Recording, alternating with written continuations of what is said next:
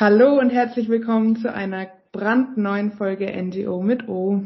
Ich freue mich, dass Sie wieder eingeschalten haben. Heute gibt es ein ganz besonderes Thema mit einem ganz besonderen Gast und zwar Frau Dr. Sievers. Sie ist eine Kollegin aus der Schumerus Unternehmensgruppe und Rechtsanwältin und Mediatorin und ich habe heute die große Freude, mich mit ihr über das Thema Erben, Nachlass, Vermächtnis, was gemeinnützige Organisationen alles beachten mögen, zu unterhalten. Frau Dr. Sievers, schön, dass Sie da sind. Hallo, Frau Stanischew, freue mich auch. Würden Sie sich der geneigten Zuhörerinnenschaft ganz kurz vorstellen? Sehr gerne. Mein Name ist Nadja Sievers. Ich bin Fachanwältin für Erbrecht, Partnerin bei Schumerus und Partner, verantwortlich dort für den Bereich Erbrecht, Unternehmensnachfolge und internationales Erbrecht. Wir arbeiten bei Schumerus im Team mit Steuerberatern und Rechtsanwälten, sodass wir eben auch steueroptimierte Nachfolgeberatung sozusagen anbieten. Und bin gleichermaßen Mediatorin, was natürlich auch bei der sagen wir mal, Konfliktbeilegung zwischen Erben innerhalb einer streitigen Erbengemeinschaft und auch vorab im Rahmen der Testamentsgestaltung, wenn man sich mit den Familienangehörigen zusammensetzt, sehr hilft. Ja, das glaube ich. Da sind viele Kompetenzen dann sozusagen vereint. Wie ist es denn? Also ich stelle häufig fest, auch in unserem Beratungsalltag, dass gerade wenn es um das Thema Nachlass-Fundraising, wollen wir darin einsteigen, wollen wir damit beginnen, viele, viele Fragen erstmal gibt. Und dass es auch häufig die ein oder andere Verwirrung gibt hinsichtlich der Begriffe Erbschaft, Nachlass, Vermächtnis, Testament. Könnten Sie so eine kurze Erklärung oder Begriffsabgrenzung geben, was damit jeweils gemeint ist? Also das BGB verwendet sowohl den Begriff Erbschaft als auch Nachlass im Grunde für das Gleiche, nur im unterschiedlichen Zusammenhang. Also wenn man von Erbschaft spricht, bezieht sich das bürgerliche Gesetzbuch im Grunde auf die Rechtsstellung des Erben. Also zum Beispiel bei der Ausschlagung oder ähnlichem spricht das Gesetz von Erbschaft. Beim Nachlass das ist im Grunde das Vermögen des Erblassers, der, also die Masse, die geerbt wird. Und das wird im Gesetz häufig verwendet, im Zusammenhang ohne Bezug zu einer rechtlichen Stellung von irgendjemandem. Also beispielsweise bei der Haftungsbeschränkung oder ähnliches wird immer vom Nachlass gesprochen. Aber Nachlass und Erbschaft ist doch sozusagen eigentlich begriffsidentisch, wird nur unterschiedlich verwendet im Rahmen des Gesetzes. Das Vermächtnis ist ein Anspruch eines Dritten, der nicht Erbe wurde, auf Herausgabe eines bestimmten Nachlassgegenstandes. Also das kann beispielsweise eine gemeinnützige Organisation sein, die ein Vermächtnis in Höhe von 20.000 Euro in dem Testament, der das in dem Testament zugedacht wurde. Es kann aber gleichermaßen die Rolex, die ein Erbe vorab bekommen soll, sein. Der mhm. Unterschied ist, und wenn man Erbe ist, dann tritt man unmittelbar in die Rechtsstellung des Verstorbenen ein. Also im BGB gilt das Prinzip der Gesamtrechtsnachfolge. Bedeutet, in dem Moment, in dem der Erblasser stirbt, treten die Erben unmittelbar in dessen Rechtsstellung ein und erben alle aktiva, aber auch alle passiva. Hintergrund ist, dass in Deutschland sozusagen kein rechtsfreier Nachlass ohne Träger da sein soll. Der Vermächtnisnehmer hingegen der hat einen Anspruch gegenüber dem Erben auf Erfüllung dieses Vermächtnisses. Also der muss den zunächst proaktiv gegenüber den Erben geltend machen und dann muss der Erbe das erfüllen. Aber das ist nicht ipse jure automatisch wie die Erbenstellung. Sozusagen ein bisschen mittelbarer und weniger Organisationsaufwand belastet dann im Zweifel auch. Genau, und auch weniger Verantwortung, nicht? Also ein Nachlass hat gute und schlechte Seiten und äh, man muss ihn eben auch abwickeln und die Verbindlichkeiten erfüllen und gegebenenfalls eine Wohnung räumen, Mietverhältnisse kündigen, was auch immer, das muss der Vermächtnisnehmer nicht. Der hat einfach sozusagen den Anspruch auf Herausgabe eines Gegenstandes oder eines Barbetrages oder was auch immer. Jetzt haben wir vorhin schon kurz angeschnitten, dass Sie viele unterschiedliche Fachrichtungen vereinen, unter anderem ja Erbrecht, aber auch das Thema der Mediation. Ist das Zufall oder ergänzt das ganz gut. Also bei mir ist es tatsächlich ursprünglich mal Zufall gewesen, weil ich längere Zeit in Argentinien gelebt habe und in Argentinien die Rechtspflege nicht so fabelhaft funktioniert und die da die Mediation als obligatorisches Vorverfahren eingeführt haben, um die Rechtspflege zu entlasten. Das hat mich sehr interessiert und das war auch Thema meiner Promotion. Es hat sich aber natürlich im Nachhinein als sehr hilfreich herausgestellt. Der Mediator ist ja letztlich ein Verhandlungsführer. Es ist eine Schulung, wie man Parteien hilft, einen Konflikt zu lösen, aber die Parteien sollten, wenn es eine wirkliche Mediation ist, die Lösung selbst finden. Also der Mediator unterstützt und versucht, alternative Lösungsmöglichkeiten möglicherweise aufzuzeigen, sodass die Parteien tatsächlich ihre hinter den starren Positionen sitzenden Interessen irgendwie öffnen können und gemeinsam eine Lösung finden können. Und natürlich ist es in Erbstreitigkeiten sowohl vorher in der Nachlassplanung als auch bei Streitigkeiten geht es ganz häufig nicht um den Wert der einen Silbergabel oder um äh, ja, also es ist gar nicht unbedingt das Materielle, sondern in so Familienkonflikten ist es ganz viel du warst schon immer Papis Liebling, du hast schon damals viel mehr bekommen. Das irgendwie aufzulösen und rauszuarbeiten, das hilft und, und es ist natürlich unglaublich befriedigend, sowohl im Vorfeld bei der Erbplanung, wenn alle befriedigt sind und man sozusagen ein abgestimmtes Nachfolgekonzept hat, das gerade bei Familienunternehmen beispielsweise, da häufig kann man einfach nicht alle gleich behandeln, weil es eben nicht, es gibt das Unternehmen und es gibt aber nicht genauso viel Privatvermögen. Und da muss man irgendwie eine Lösung finden. Und wenn man sozusagen die dann hat und alle damit einverstanden sind und man auch die weichenden Erben kreativ abgefunden hat, dann ist das sowohl für die Eltern, die Unternehmereltern, als auch für die Kinder ein gutes Ergebnis. Und das ist ja ganz häufig das Hauptziel der Eltern, dass die Kinder sich hinterher nicht streiten. So. Mhm. Und da hilft natürlich so eine Ausbildung als Mediatorin gleichermaßen, wenn sozusagen das Kind schon in den Brunnen gefallen ist, das Testament eben so verfasst ist, dass Streit vorprogrammiert ist, wenn man dann sich irgendwie zusammensetzt und versucht, eine einvernehmliche Konfliktlösung gemeinsam mit den Parteien zu finden. Ja, das macht auch wahnsinnig Spaß, Frau Stanischew. Also wenn man hinterher irgendwie das Gefühl hat, die reden noch miteinander und die Familie zerbricht vielleicht nicht, dann ist das unglaublich befriedigend, muss ich sagen. Und Sie bekommen natürlich auch tiefe Einblicke und sind eine Vertrauensperson, die da dann wahrscheinlich in alle möglichen Lebensbereiche und Emotionen mit auf die Reise genommen wird. Ja, ich glaube, anders geht's tatsächlich nicht, auch bei der Testamentsgestaltung. Also man muss schon sehr offen sein mit dem Rechtsberater, weil äh, also wenn hinterher beispielsweise das uneheliche Kind auftaucht, was einen Pflichtheitsanspruch geltend macht, dann ist niemandem damit geholfen. Also ich bin selbst Mutter verschiedener Kinder und hatte mir sozusagen als junge Anwältin überlegt, was denn eine spannende Spezialisierung sei, die auch rechtlich anspruchsvoll ist. Und das Erbrecht geht ja in viele Rechtsbereiche rein, das Gesellschaftsrecht, das Sozialrecht, das Familienrecht.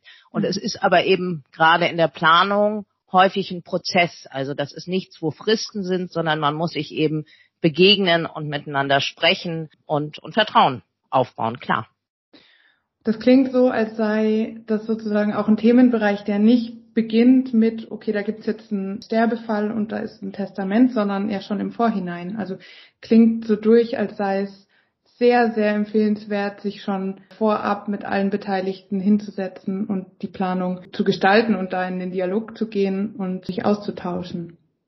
Naja, es kommt natürlich auf die Konstellation und auf die Familie an. Also nicht jeder, also Erben ist ja auch ein Plus, ja. Es gibt ja, also es gibt den Pflichtteil als rechtliche Mindestteilhabe am Nachlass, aber es gibt natürlich auch Eltern, die sagen, ich spende alles einer gemeinnützigen Organisation, ich habe meinen Kindern eine fabelhafte Ausbildung finanziert und ich möchte auch gar nicht mit denen reden. Also ich möchte nicht, dass sie mich fragen, wann sie was kriegen. Also das hängt immer davon ab, aber sozusagen dieses planerische und gestalterische, dass man das vorab regelt, einfach um auch seine individuellen Vorstellungen durchzusetzen. Also es gibt ja die Testierfreiheit, das ist ein Ausfluss der Privatautonomie wenn ich nicht möchte, dass die gesetzliche Erbfolge gilt, die in der Regel aus meiner Sicht nicht passt, äh, dann muss ich ein Testament machen, dann muss ich mich mit dem Thema beschäftigen.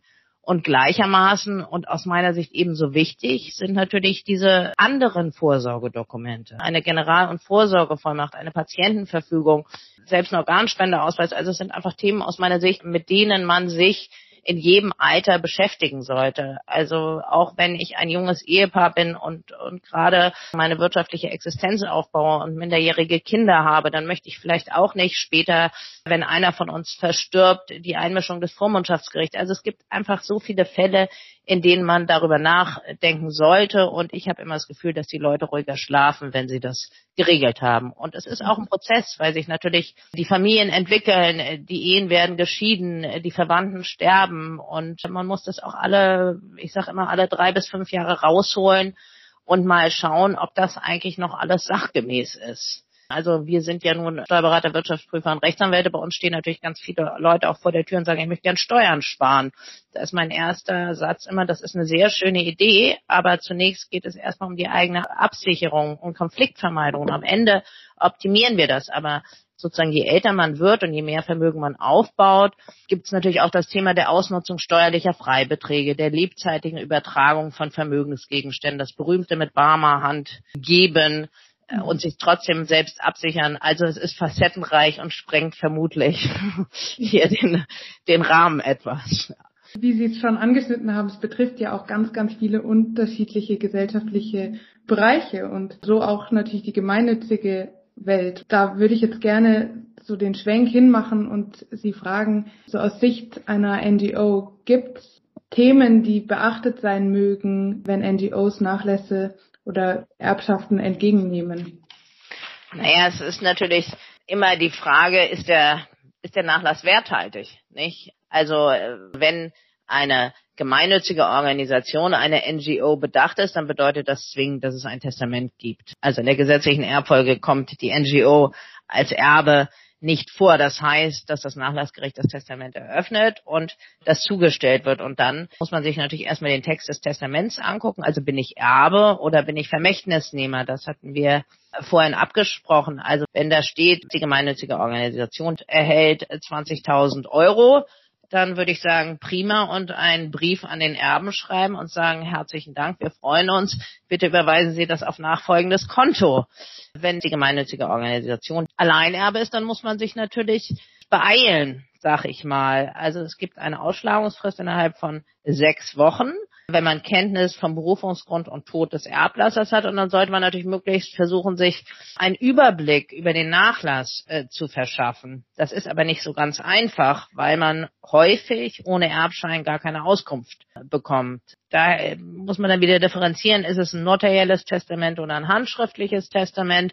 Beim notariellen Testament kann man da ein bisschen forscher vorgehen. Da sind häufig die Anlaufstellen etwas auskunftsbreiter aber man muss einfach versuchen, sich innerhalb von sechs Wochen einen ungefähren Überblick über den Nachlass zu verschaffen. Das kann man entweder durch Einsicht in die Nachlassakte beim Nachlassgericht, da ist häufig sozusagen schon mal eine Meldung des Finanzamts oder ähnliches, oder man kann versuchen, Auskunft beim Bankenverband zu bekommen, man möglichst Zugang zur Wohnung, das ist natürlich das Allerbeste, aber da kann man Glück und Pech haben. Ja, also wenn man die Adresse hat, dann kriegt man die Hausverwaltung raus, dann ruft man da an und sagt, hören Sie zu, wir sind hier als, als Erben eingesetzt, das Testament ist eröffnet, das hat ja schon ein bisschen was Formelles, weil da ein Stempel vom Nachlassgericht mit Eröffnungsprotokoll da ist.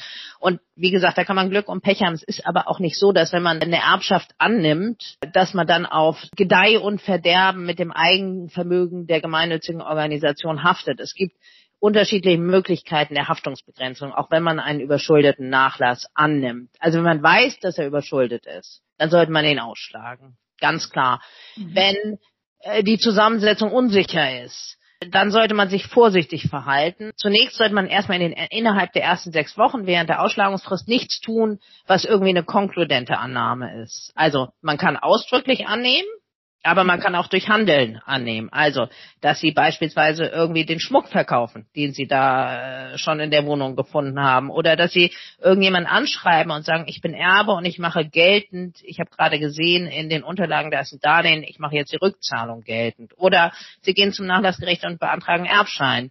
Das dürfen sie erst machen, wenn sie sich sicher sind, dass das werthaltig ist. So. Ansonsten, wenn man innerhalb der sechs Wochen nichts macht, und dann die abgelaufen ist die Frist, dann hat man angenommen. Also es bedarf keines proaktiven Annehmens, sondern nach Ablauf der Frist geht der Gesetzgeber davon aus, dass die gemeinnützige Organisation, die dann eingesetzt wurde, Erbe ist.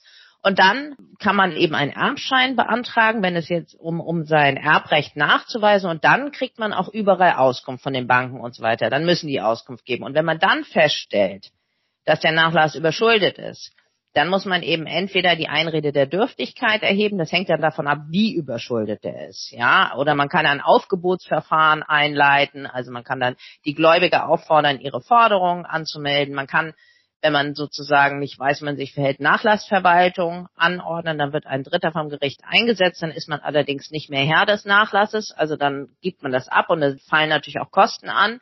Die wird aber nur eröffnet, wenn genug Masse da ist für eine Nachlassverwaltung. To cut a long story short, wenn so ein Fall passiert, dann sollte man auf jeden Fall sich rechtlichen Rat holen, würde ich sagen, damit man nichts falsch macht. Und oberste Priorität ist, nichts zu machen, was den Nachlass schmälert. Also weil man verliert diese Haftungsbeschränkungsmöglichkeiten auf den Nachlass, wenn man den Nachlass nicht ordnungsgemäß verwaltet. Und das bedeutet etwa, da ist ein Grundstück im Nachlass und sie holen, sie haben kein Verkehrswertgutachten und verkaufen es so nach eigenem Gutdünken, verkaufen es aber für 50.000 Euro zu wenig beispielsweise. Ja, also wenn man dann irgendwie Grundstück irgendwas veräußert aus dem Nachlass, dann sollte man immer protokollieren, dass das der Verkehrswert ist. Irgendwie durch ein Gutachten, auch bei Schmuck, also ordnungsgemäße Verwaltung wäre etwa eine Wohnung zu kündigen, damit der Nachlass nicht belastet wird durch weitere Mietforderungen. Also alles im Grunde, was im Interesse der Gläubiger wäre, was ein objektiv vernünftig Denkender machen würde,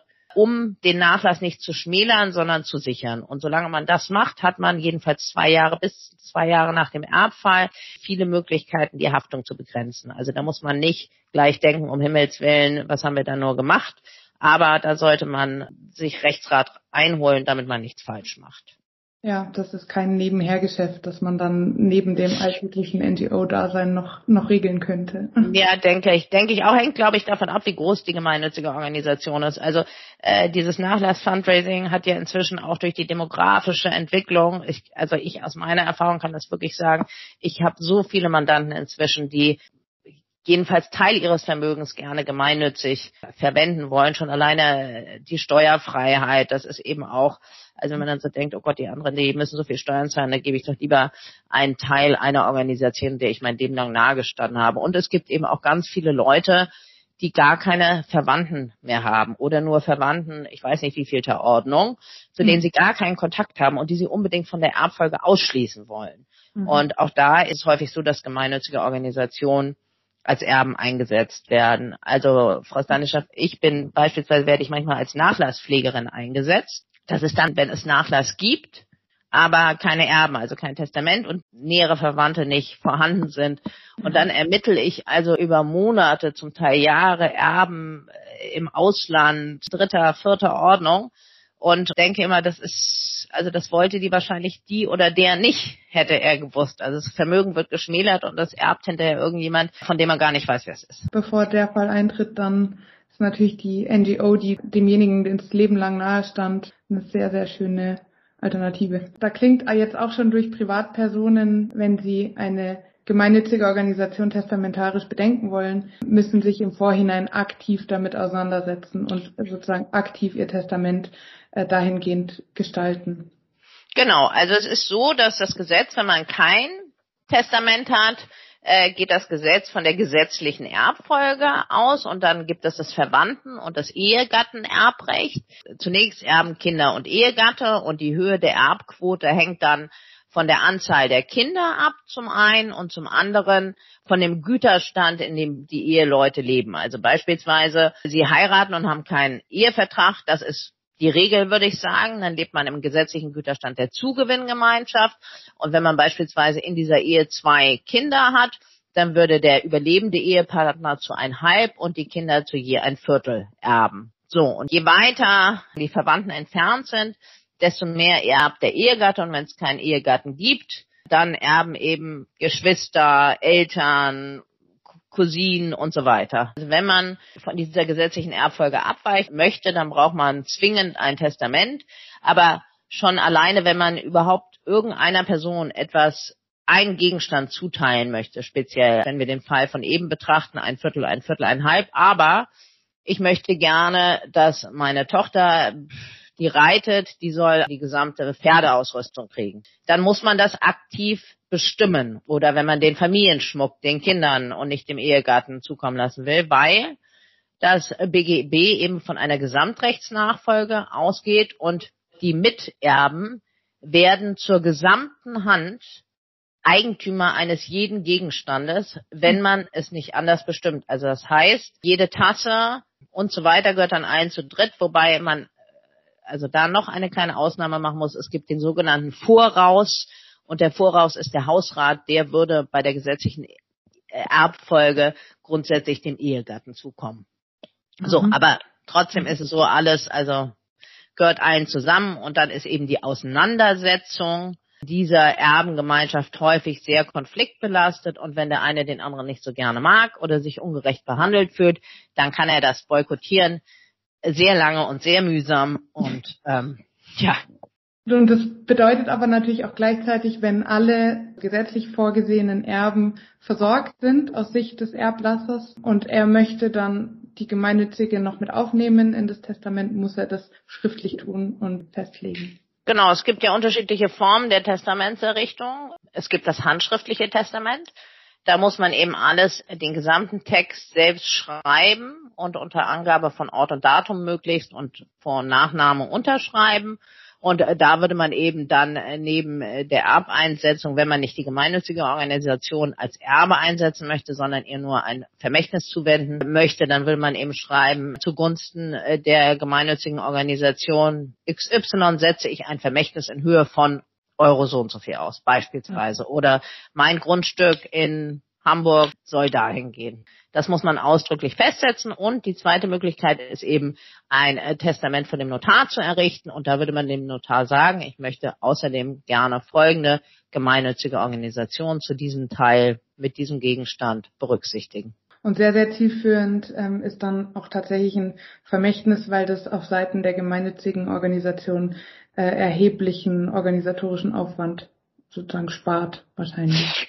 Ich würde sagen, das kommt drauf an, auf die Familienkonstellation und was man möchte. Also klar, das ist weniger Arbeit, aber wenn ich sozusagen niemanden sonst habe, den ich bedenken möchte, dann macht das durchaus auch Sinn, die gemeinnützige Organisation einzusetzen, wenn mhm. der Nachlass äh, werthaltig ist. Da muss man sich halt selbst überlegen, also wie eng ist man mit dieser Organisation? Also gibt es ein lebzeitiges Band, dass man beispielsweise möglicherweise auch einen persönlichen Ansprechpartner hat, mhm. dann könnte man das ja proaktiv besprechen und sagen, für den Fall, ich möchte gern, also es geht ja beispielsweise auch um Haushaltsauflösung. Nichts ist schrecklicher als äh, diese diese Haushaltsauflösung durch Wildfremde, die eben diese persönlichen Gedanken, die man sich darüber macht, gar nicht berücksichtigen kann, weil sie die Person ja gar nicht kannte. Und mhm. häufig hat der Erblasser so Vorstellungen, dass das die eigenen vier Wände wahnsinnig viel wert seien. Und de facto ist so gebrauchter Hausrat, selbst Antiquitäten und Silber, das will heute kein Mensch mehr.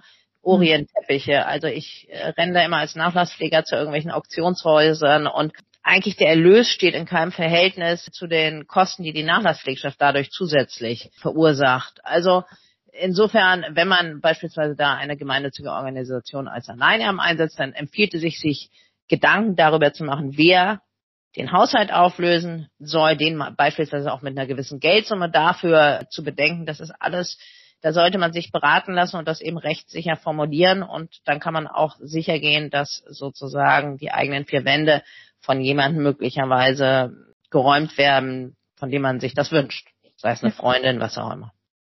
Also es ist ein sehr, sehr vielschichtiges und natürlich auch sehr, sehr emotionales Feld äh, und da Beratung zu suchen und zu finden, sehr sinnvoll. Aus meiner Sicht ja. Haben Sie noch so zum Abschluss einen sehr skurrilen Fall, den Sie erlebt haben, den Sie teilen?